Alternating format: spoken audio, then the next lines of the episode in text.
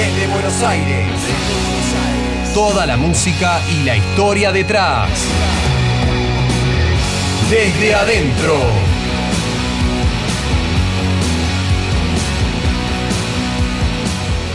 ¿Qué tal? ¿Cómo les va? 12 y pocos minutos de este viernes 22 de mayo aquí en Radio ICER 95.5. Comienza el segundo episodio, el segundo programa de Desde Adentro. La verdad que tuvimos muy buena recepción por parte de ustedes en nuestro primer programa en el que hablamos de Oasis. Hoy vamos a hablar de otra banda eh, contemporánea, en un punto contemporánea de los Oasis y que sigue tocando hoy de acá de Argentina. Ellos son nada más y nada menos que los Babasónicos. Para seguir hablando de rock, para seguir tirando data, porque este hombre sabe y sabe mucho, quiero presentarles a Walter Sterzer. Hola Tomás, ¿cómo estás? Empezando un nuevo programa, también muy contento por la recepción del primero, como lo habías mencionado, y también contento por encarar esta banda que se reinventa en cada disco, que eso es lo, bueno que tiene y por eso la, hemos elegido como una de las bandas más importantes de nuestro rock. Si quieren enviarnos un mensaje, si quieren compartir alguna experiencia, si quieren decirnos muchachos, me parece que deberían aprovechar y hablar de tal cosa, tal banda, tal artista, tal cuestión. Lo pueden hacer en Desde Adentro OK en Instagram y también van a encontrar la playlist que armamos con toda la música que pasamos durante el programa y nuestro link al SoundCloud, donde si por casualidad no pudieron escuchar el programa en vivo, lo van a poder escuchar ahí grabado. Así que toda esa información y obviamente muchas más cosas, como por ejemplo el, el Rocks que van saliendo eh, regularmente, todo eso en Desde Adentro OK en Instagram. Para entrar un poquitito en el... Uy, mira qué lindo tema. Esto sí, estamos ahí, con, con ritmo, con ritmo. ¿Por qué está sonando este muchacho de fondo? Porque Stevie Wonder la semana pasada cumplió años, cumplió 70 años el muchacho el 13 de mayo, pero hoy lo vamos a traer en nuestra, en nuestra trivia de todos los viernes.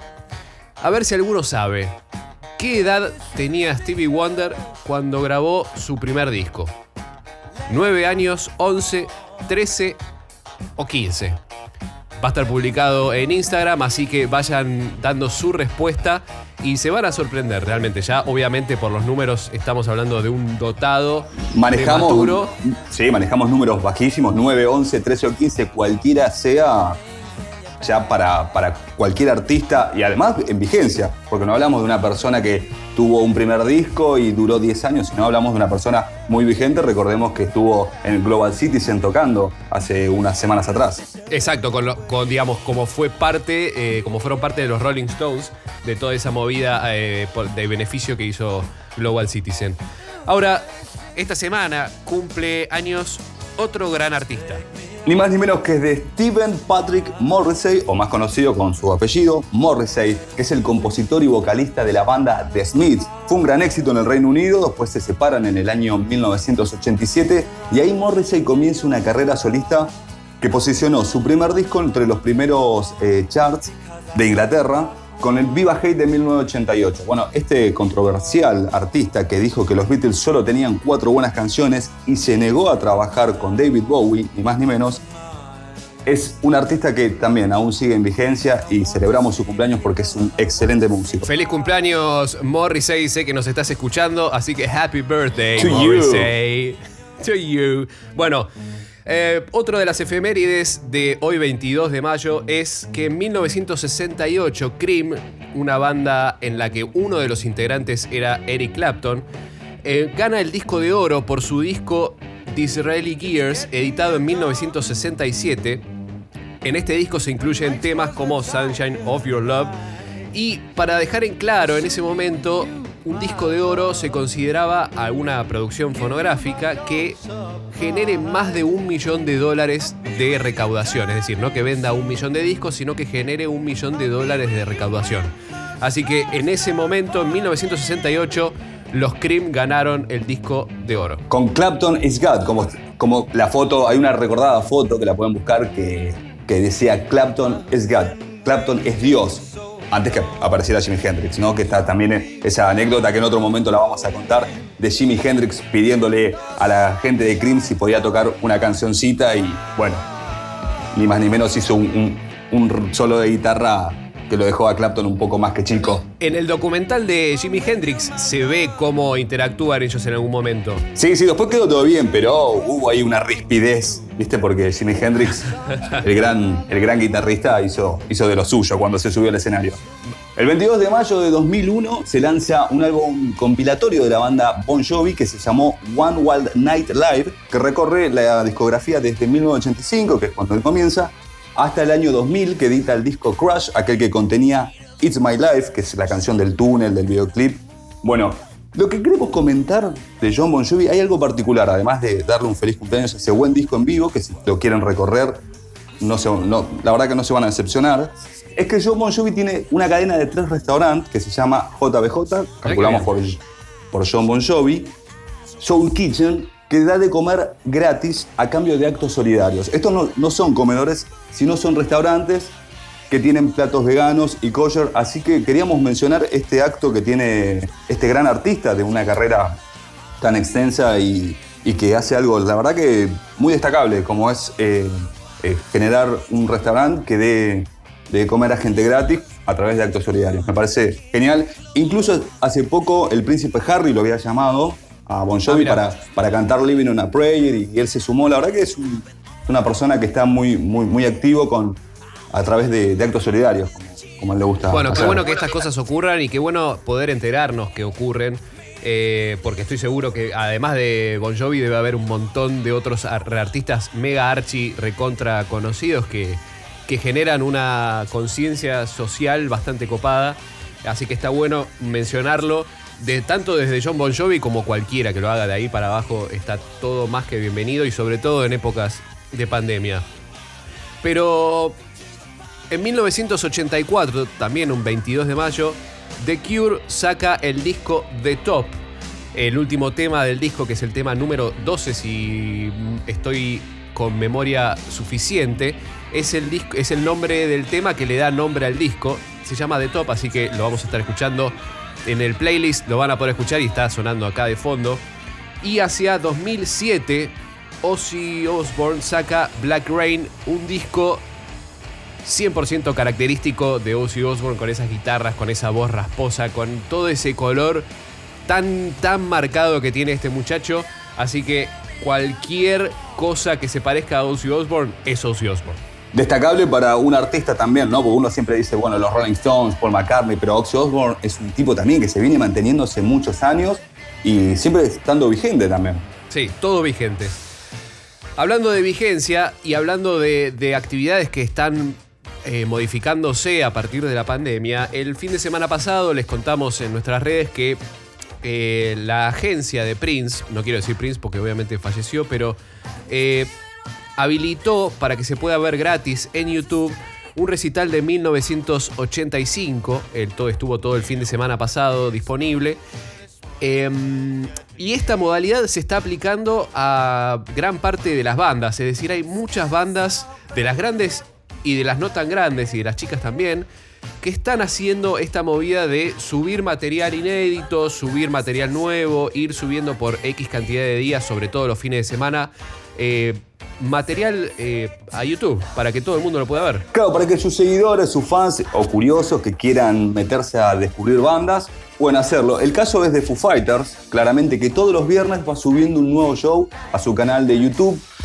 El que subieron, el último show que suben es el de Wembley del año 2008, que es un recital que tuvo una cantidad de espectadores impresionantes, que además tuvo de invitados ni más ni menos que a dos eh, profesores del rock and roll, lo podemos llamar, como es eh, Jimmy Page y John Paul Jones, los de Led Zeppelin. Bueno, en ese show tocan rock and roll y Rainbow Long. Estamos hablando de dos grandes clásicos, un tracklist de 21 canciones, un show de dos horas para que todos sus fans y curiosos y gente que le guste pueda sumarse a ver este excelente recital de los Foo.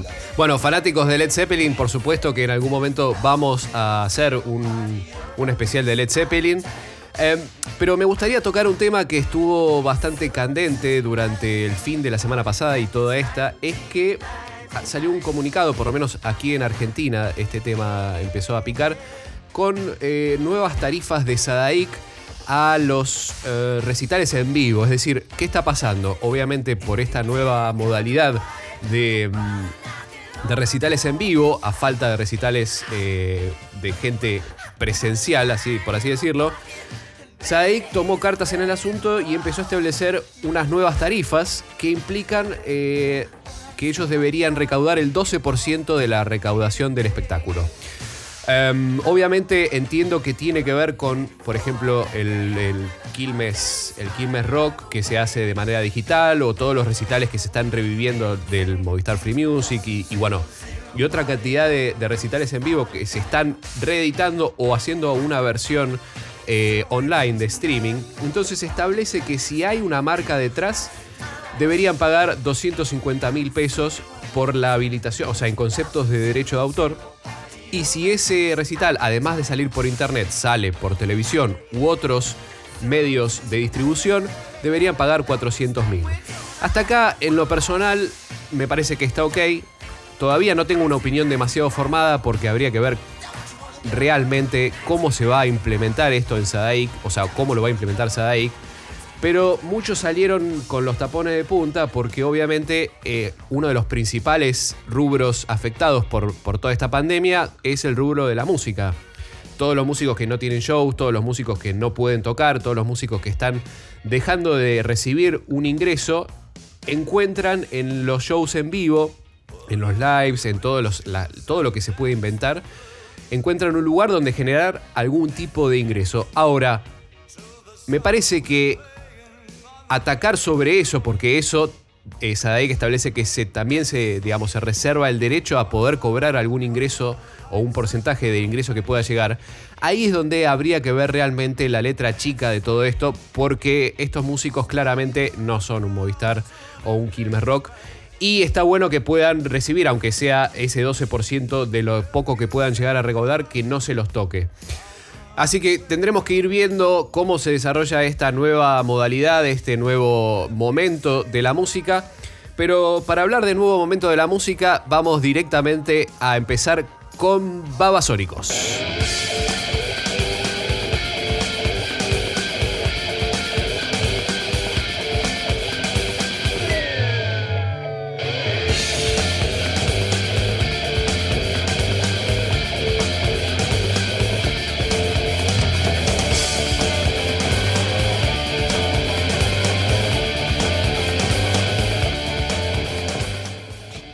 Seguimos con Desde Adentro. Les propongo hacer lo siguiente, el siguiente ejercicio mental que se me ocurrió. Imagínense, año 1991, dos jóvenes de Lanús se juntan y dicen, che, ¿hacemos una banda? Dale, me encantaría. Eh, ¿Cómo lo llamamos? Porque estas discusiones siempre ocurren eh, entre las bandas, ¿cómo nos vamos a llamar? ¿Cómo le vamos a poner? ¿Qué queremos decir? ¿Cómo queremos sonar? Son charlas que ocurren y ocurren más seguido de lo que una persona que no está dentro de la música podría llegar a pensar. Pero bueno. Claro, para, para tener un punto de encuentro. A ver. Claro, ¿cómo vamos a sonar? ¿Qué queremos hacer? ¿A quién nos vamos a parecer? ¿A quién, a quién escuchas vos? ¿A quién escucho yo? Bueno, el punto de encuentro que encontraron eh, estos muchachos de Babasónicos en su principio fue no sonar a rock de fines de los 80, sino que ellos querían ser un rock sónico. Y además dijeron, ¿cómo nos vamos a llamar? Bueno, nos vamos a llamar Babasónicos. ¿Y por qué? Si alguno se preguntó alguna vez, yo sí. Baba eh, viene de, del Sai Baba y Sónicos justamente de esta cuestión. Primero de conseguir un rock sónico, que es una especie de juego de palabras, pero además por los Supersónicos, una serie animada de los de fines de los, de los 80. De Hanna Barbera, que ha hecho tantos clásicos. así que bueno, así fue como comenzaron en 1991 y empezaron rápidamente a grabar su primer material de estudio en 1992 que se llama Pasto. Escuchamos eh, el tema Indios de fondo, que es con el que comenzamos el programa. Ahí ellos ya en ese momento tenían obviamente muchos shows en vivo y un contrato discográfico con Sony Music. Y este disco cuenta con la participación de un montón de invitados. Es un disco que se graba en el 6, ellos se recluyen en Ezeiza para grabar este disco y tiene como invitados a artistas de la talla de Daniel Melero y ni más ni menos que de Gustavo Cerati. Ellos lo llamaron como un trabajo caótico y armonioso al mismo tiempo, este primer disco Pasto.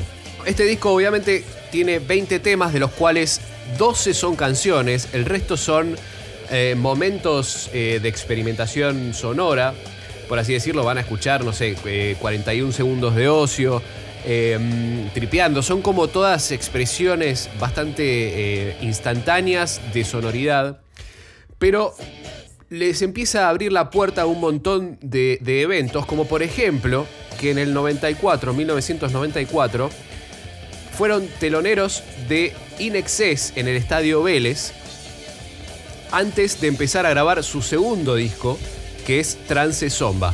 Pero Vos la otra vez me habías dicho, Walter, Trance Zomba tenía otro nombre.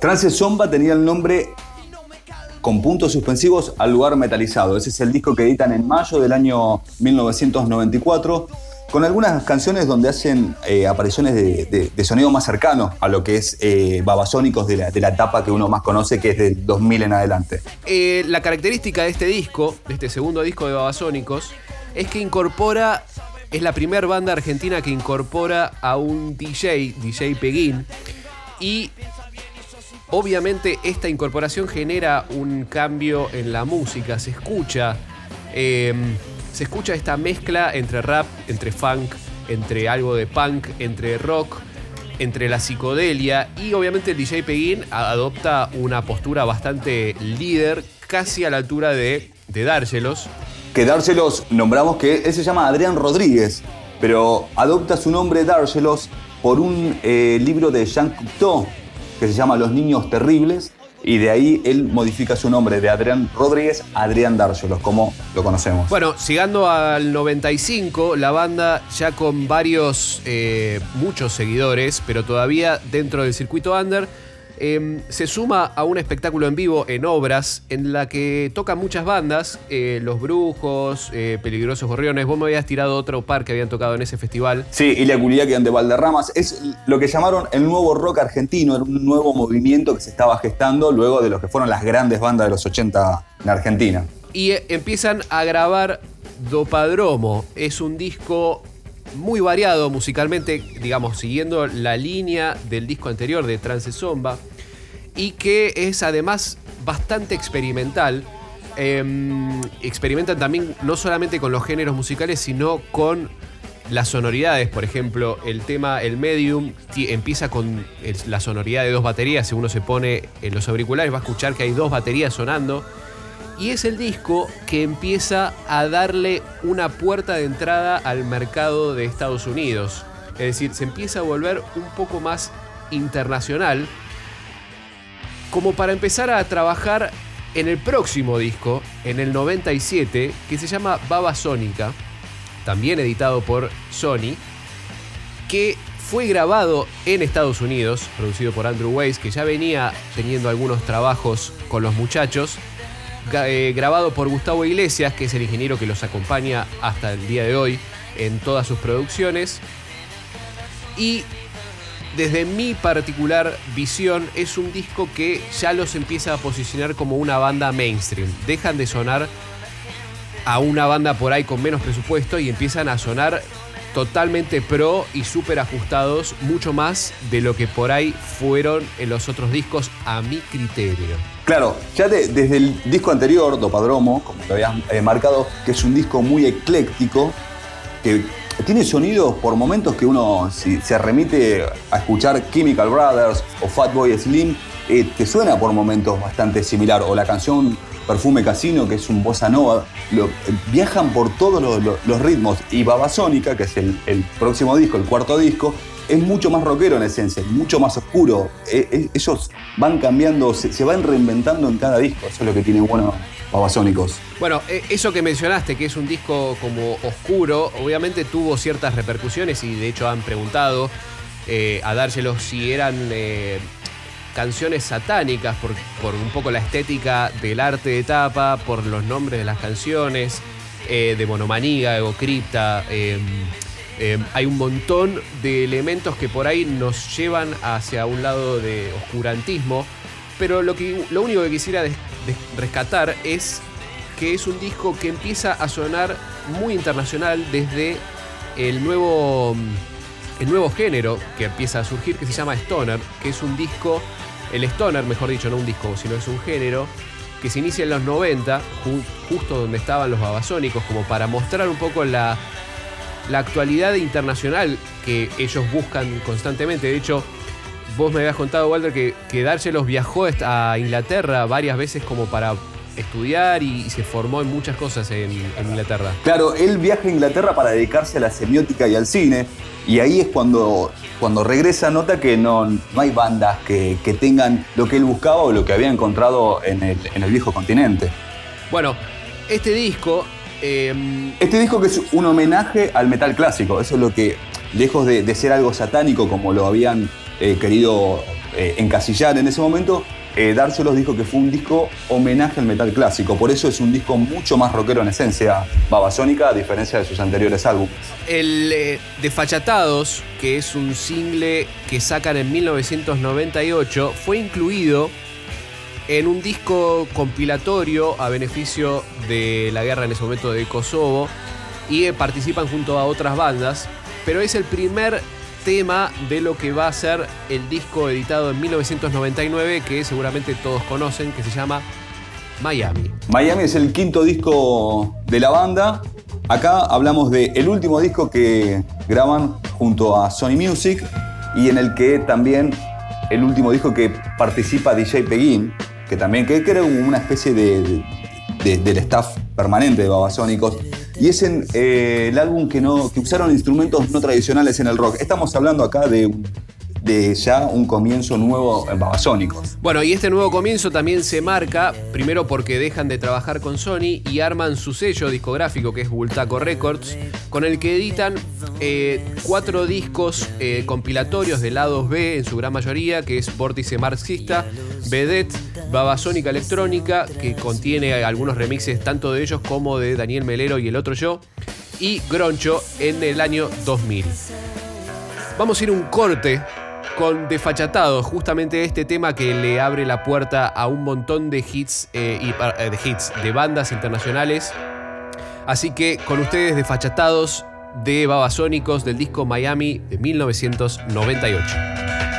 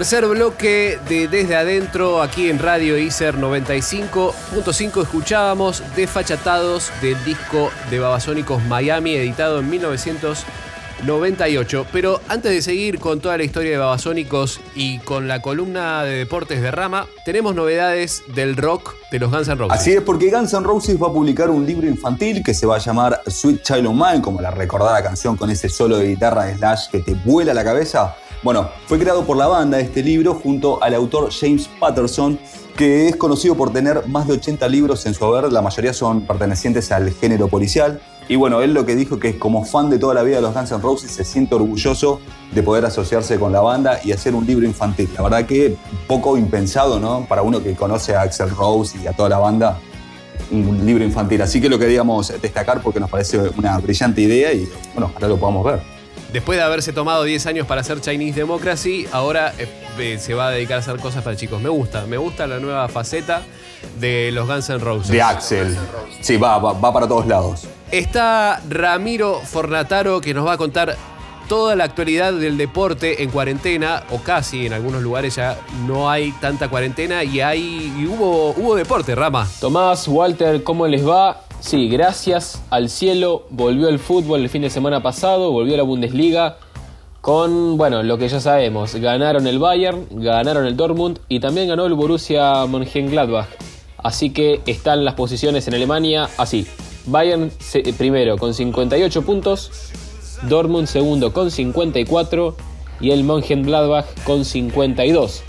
Y este sábado, o sea mañana, juegan primero el Dortmund, 10 y media de la mañana, y después el Bayern Múnich, 1 y media. De ganar el Dortmund y no hacerlo el Bayern, estará ahí, pero seguirá siendo primero el equipo de Thiago Alcántara, Lewandowski, entre otros. Pasamos al fútbol argentino. Marcelo Tinelli dijo que eh, no va a volver hasta más o menos septiembre-octubre el fútbol aquí en Argentina. Y la verdad que es bastante obvio, porque mientras no retomen los entrenamientos los futbolistas, eh, a ver, la competencia oficial va a estar lejos. ¿sí? Incluso Chiqui Tapia dijo que todavía los entrenamientos no van a volver porque si el gobierno no lo permite, no va a ser así. Por lo tanto, olvidémonos del fútbol, por lo menos, lamentablemente, ¿no? El fútbol argentino todo el invierno. También tenis. Nos tenemos que olvidar del tenis hasta mínimo el 31 de julio porque suspendieron todos los ATP que hay hasta dicha fecha. Por lo tanto, fútbol argentino y tenis mundial Chau. todo el invierno Seamos out. fuori de la copa. Seamos fuori de la copa. Siamo fuori dello sport. Y también, si hablamos de Italia, hablamos eh, del fútbol argentino, te tengo que tirar una A efeméride. ver, tirámela porque me encantan las efemérides. Un día como hoy, pero en el 2000, hace 20 años exactamente, Batistuta pasaba de la Fiorentina a la Roma en 32 millones de euros. Un pase Salado. caro, ¿eh? Salado. Estamos hablando de Batigol, Batigol, Gabriel Omar Batistuta. Y que en la Roma ganaría el Scudetto. Bueno, aparte, justo estábamos hablando del momento eh, álgido y el momento sumum de Batistuta, habiendo ganado la Copa América algunos años antes. Eh, o sea, el momento dorado de la uno de los momentos dorados de la selección argentina. Sí, Batistuta mientras jugó fue un animal total. Un genio, un goleador, una bestia. Realmente el- uno de los mejores delanteros que tuvo la Argentina en la historia, si se quiere.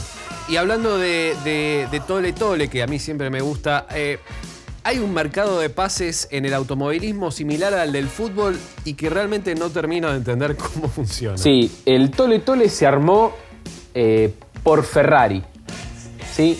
Vettel no va a renovar contrato con Ferrari, por lo tanto, eh, a partir de 2021, a partir de 2021 no vamos a ver al alemán con dicha escudería. Por lo tanto, quedó Leclerc solo. ¿Sí? Y las escuderías se conforman de a dos corredores. Por lo tanto, Ferrari fue a McLaren, le dijo, muchachos, yo quiero a Carlos Sainz. Carlos Sainz obviamente aceptó y fue a Ferrari. Por lo tanto, en 2021 la- los dos titulares van a ser Leclerc 1, Sainz 2. Entonces pasamos a McLaren. Queda Lando Norris solo. Fue a Renault, tocó la puerta, Richardo, venite con nosotros. Richardo va a formar parte de McLaren en 2021 y va a ser primero Richardo y segundo Lando Norris. Y acá tenemos a Renault y acá nos ponemos un poquito más serios. Porque Renault quiere a un ex campeón mundial que está retirado. Y estamos hablando de Fernando Alonso. El español más famoso del automovilismo, dos veces campeón del mundo, se retiró el ante año pasado. Este año eh, se dedicó al rally y tiene ganas de volver a la Fórmula 1. Así que están en negociaciones ¿Y quién te dice vamos a ver a Fernando Alonso nuevamente en la Fórmula 1 y nuevamente con Renault? Bueno, muchas gracias Ramiro Fornatado, Ramiro Fornataro con toda la información del deporte y la actualidad. Seguimos con Babasónicos, escuchamos El Loco de fondo, lo cual me encanta. Pero vamos a empezar a hablar de Jessico, un disco que editaron en el 2001 que muchos consideran como el, el click, el quiebre dentro de la banda y muchos otros ya lo vienen anticipando a este click desde Miami. Pero me parece que es importante contar un poco qué ocurría, obviamente, en 2001 en Argentina. Si nos remitimos al contexto histórico, Argentina en el 2001 estaba atravesando por una crisis política, económica y social. Recordemos el corralito, estado de sitio, el famoso que se vayan todos. Y bueno, entre todo ese caos nace este disco emblemático de la historia del rock nacional. Creemos que en aquel momento una banda de la menos esperada que edite un disco de, tal magnitud como fue Jessico, el mejor disco de su carrera, podríamos decirlo.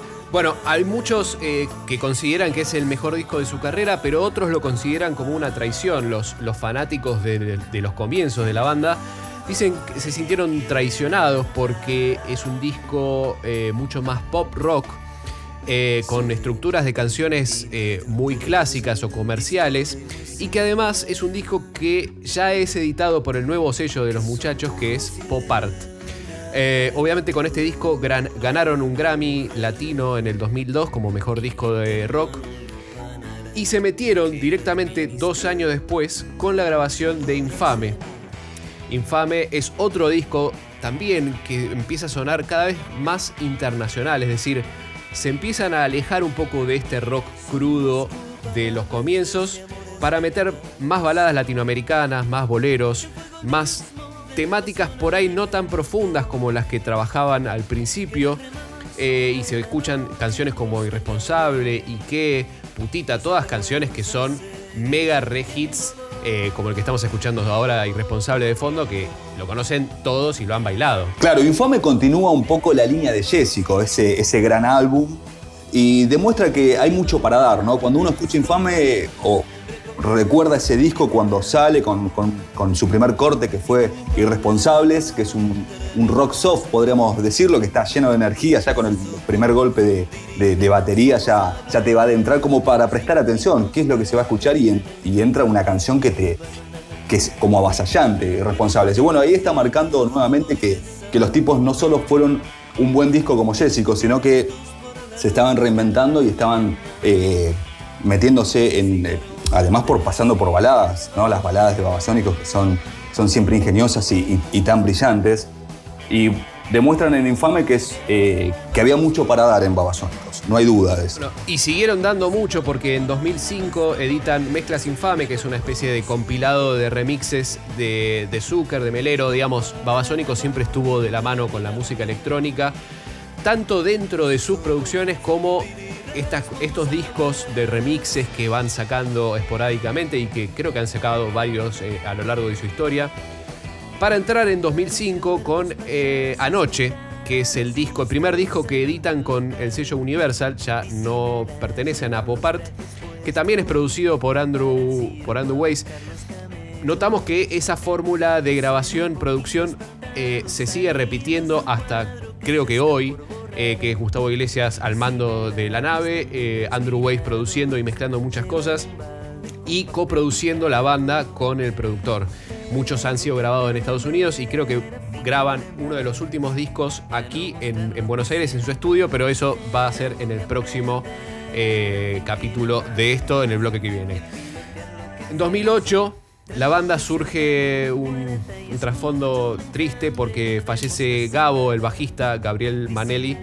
Eh, y ahí es donde el- el staff de la banda cambia y se incorpora Carca. Es un músico que ya venía trabajando con ellos eh, hace mucho y que sigue hoy eh, dentro de la banda y, trabajando y, aportando un montón de musicalidad al- a todo lo que es Babasónicos, que ya es un abanico inmenso de géneros y de propuestas. Claro, porque Carca es, un guitarrista que ya tiene una, tenía una amplia trayectoria en el mundo del rock, había sido líder de una banda que se llamaba Tia Newton y bueno, y él ingresa eh, primeramente como, como guitarrista como en, en Babasónicos y reemplaza a Gabriel Minelli luego en el bajo, porque él primero era invitado y cuando sucede lo de Gabriel Minelli ya entra como bajista a formar parte de Babasónicos.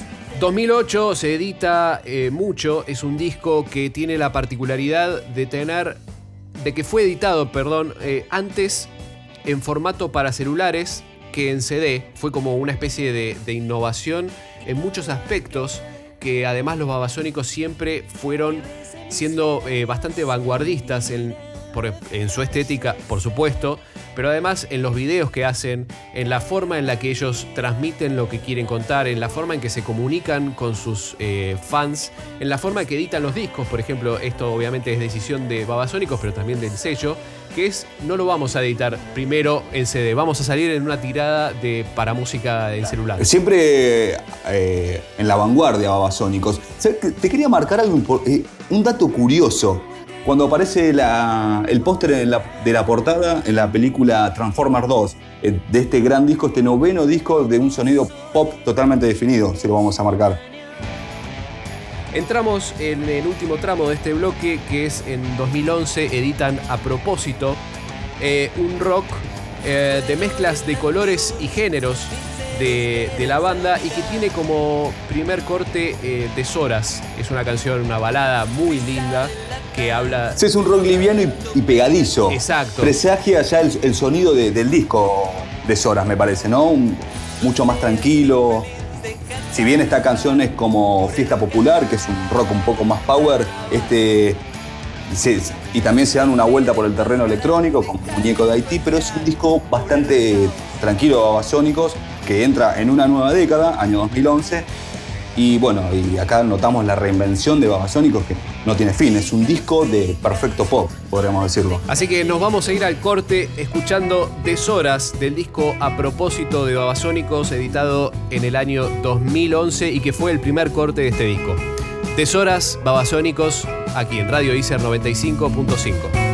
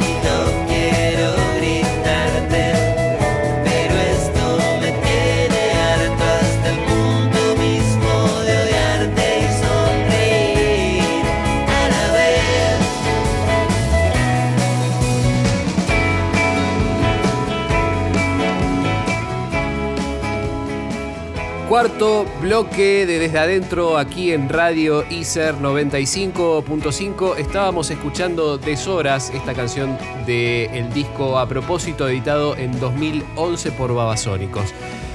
Es momento de tener a una de las figuras más polémicas. ¿Te gusta? A ver, a ver si te gusta. Está Simón Valdivia. Hola Tom, ¿cómo estás?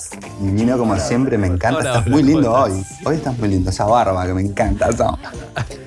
Bueno, es que así, la, la previa del 25 de mayo del fin de semana largo me pone. Ay, me pero pone así. divino. Qué bien que te sientas. Tom, tengo quilombo, pero quilombo revival. Tenemos, no vamos a ir. A ver. porque, o sea, quilombo hay siempre en el rock, porque ellas son divas, esto lo habíamos hablado. Pero yo te quiero traer hoy Juanse versus el indio, porque lo que me gusta es la historia de esto. Yo te la voy a contar para que ya todo el mundo también sepa. Juanse de los ratones paranoicos y el indio Solari de los redondos. Lo aclaro por las dudas, porque siempre hay un colgueta que no lo conoce y bueno, nada. Entonces, Muy bien, muy bien.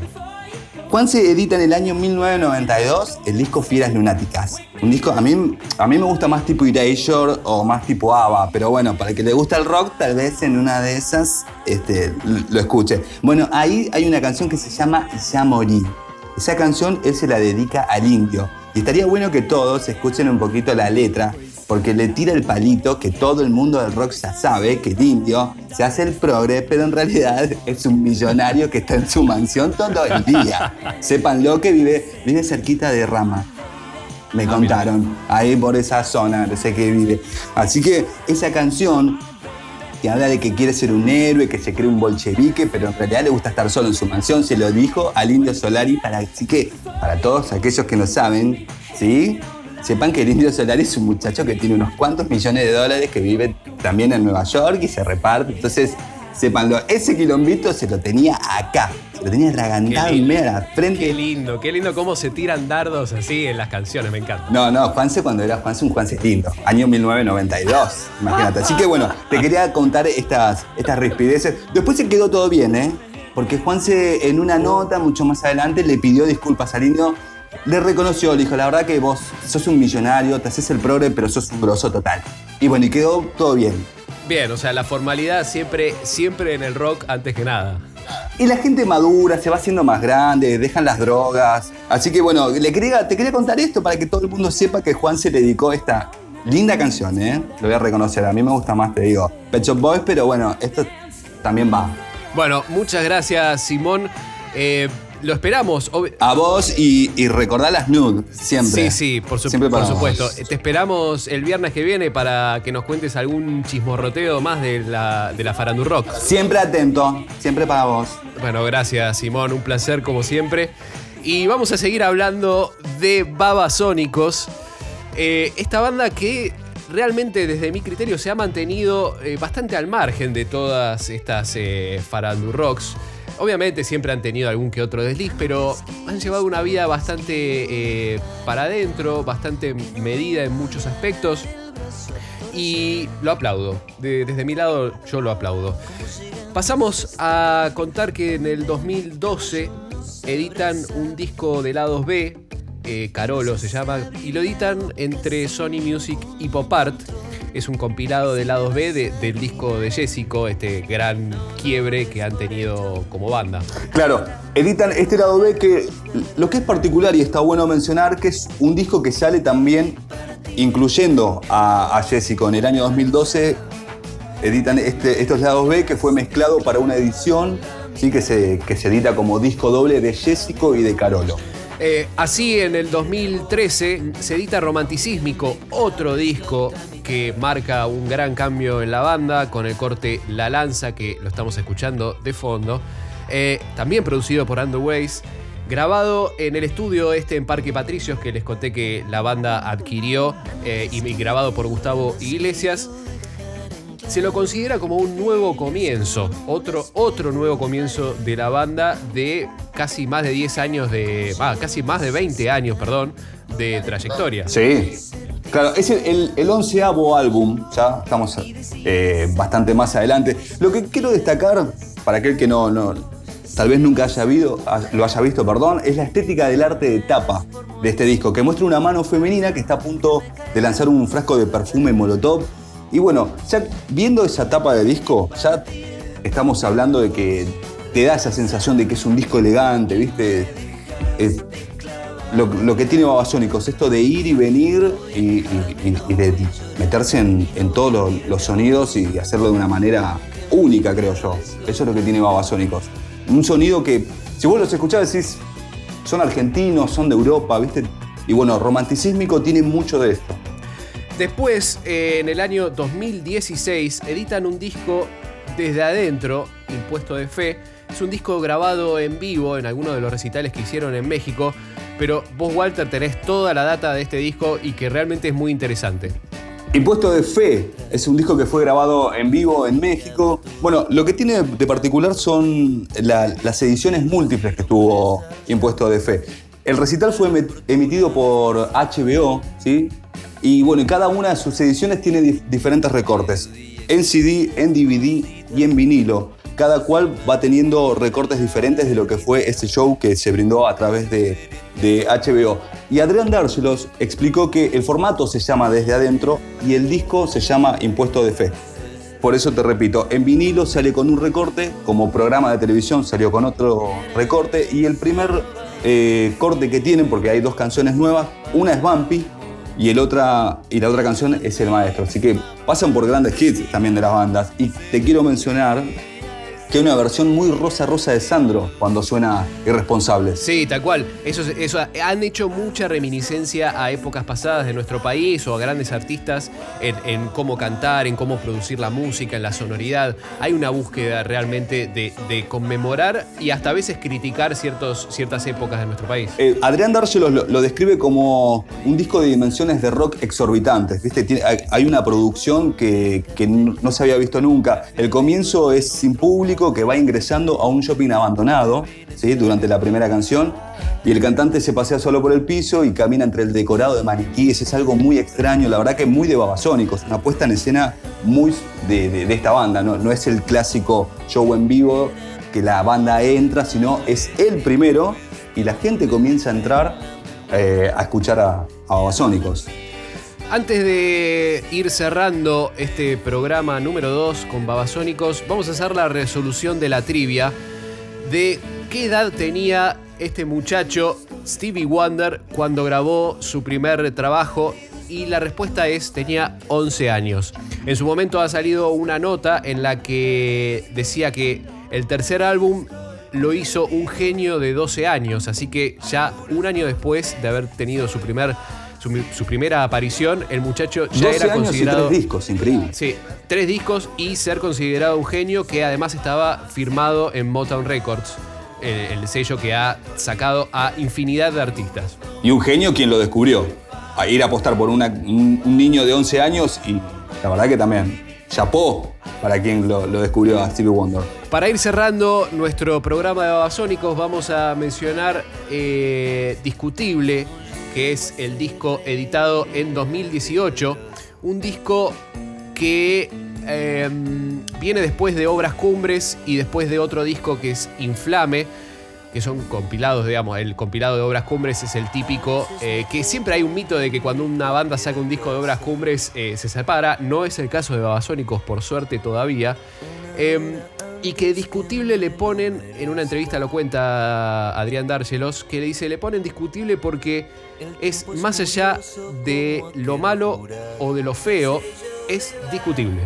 Así es, el primer corte que tuvo este disco es La Pregunta, que es un sonido pop electrónico que tiene silencios, ecos, es, es un poco extraño, pero bueno, lo que está bueno es, la, la forma como se dio a, a conocer este disco. Ellos eh, ponían afiches alrededor de toda la, la ciudad donde habían frases de un servicio de 24 horas, decía una, en el otro decía La Pregunta es, como sin, sin solamente era el afiche con fondo blanco y la palabra que decía la pregunta es. Y en el que, bueno, había uno que tenía un número telefónico. Ese está bueno porque si vos llamabas a ese número telefónico eh, sonaba la canción Transalgo de los, de los babasónicos, que era un adelanto de lo que va a ser este, este buen disco que es discutible. Y ya para ir cerrando, el 6 de marzo editaron de este año, editaron suficiente, el primer corte del próximo disco. Eh, suficiente es el nuevo sencillo y así es como se va a llamar el próximo disco que tiene previsto salida para mediados de, este año. Bueno, ahora con el tema de, coronavirus veremos si, ese disco se, edita. Pero bueno, ya fue lanzado para plataformas digitales, eh, tuvo una, esta canción que se llama Suficiente, tendrá entre otras también Oportunidad, una que se va a llamar El Culo, otra que se va a llamar Camboriú, así que bueno, Babasónico se está grabando este, este, el proceso de este nuevo disco, pero veremos si, sale, si sale editado. Hasta aquí con la historia de esta banda de Lanús, Babasónicos. Eh, pero antes de ir al recomendado, me gustaría agradecerle a Mika, a, a Aníbal, a Voltri, a Romina, a Rama, a Walter, a toda la técnica de Iser y a todos ustedes por acompañarnos en este segundo programa de Desde Adentro. Y nos vamos escuchando a una banda que claramente todos van a conocer y que se llama The Strokes. Con Brooklyn Bridge to Chorus es uno de los últimos cortes del último disco que se llama The New Abnormal, producido por Rick Rubin y grabado en California. Así que con ustedes nos despedimos hasta la semana que viene con The Strokes, Brooklyn Bridge to Chorus. One shot is never enough. Wait for us to go circles. A lifetime of